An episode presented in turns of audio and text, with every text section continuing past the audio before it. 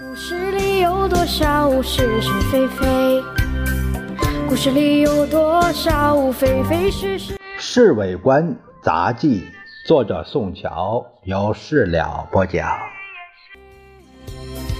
故事里的事，说不是就不是，是也不是。昨天晚上把十七姨太送上了十一点五十分的夜快车，回到黄浦路已经十二点半了。老杨在屋子里还没睡觉，一个人端着酒杯独酌。你的兴致不错呀！哎呀，整天孤家寡人，不喝酒怎么办？好了，又可以到处要耍了。你刚刚把他送走，是不是？你们这两三天的日子过得不错吧？不错。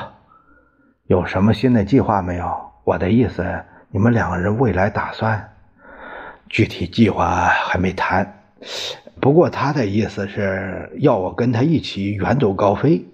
远走高飞，到外国？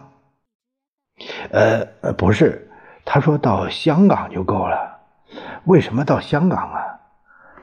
他举了好几个原因。他说：第一，我们结婚之后需要换换环境；第二，可以逃出那范绍增的势力范围；第三，港币无论如何要比法币稳定的多，在香港可以做的生意。呃。没有考虑请长假的办法。老杨打开烟盒，递给我一支烟。早着呢，这种计划还不是说说说说而已嘛。再说先生一当上总统，我们不是更加神气吗？放着官不做，当商人简直太糊涂。让我这么一说，老杨不由得笑了。不客气的说一句啊。十七姨太要比你能干得多，小陈我认为你应该放弃别的念头，好好的把握他。老大哥，你这话不止说一次了，到了将来你就知道我的话是正确的了。呃，你的六千美金，这这次预备着怎么用啊？是不是又买房子？不能买房子了。那你是不是把这钱放笔记？放笔记可没那么笨，我早已预备了，利用这笔钱了，不是拿来贩烟土，就是收买联合国善后救济总署的救济物资。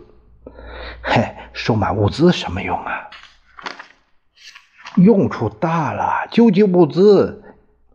尼龙丝袜、女人的化妆品、乳罩、三角裤，转手就能赚大钱。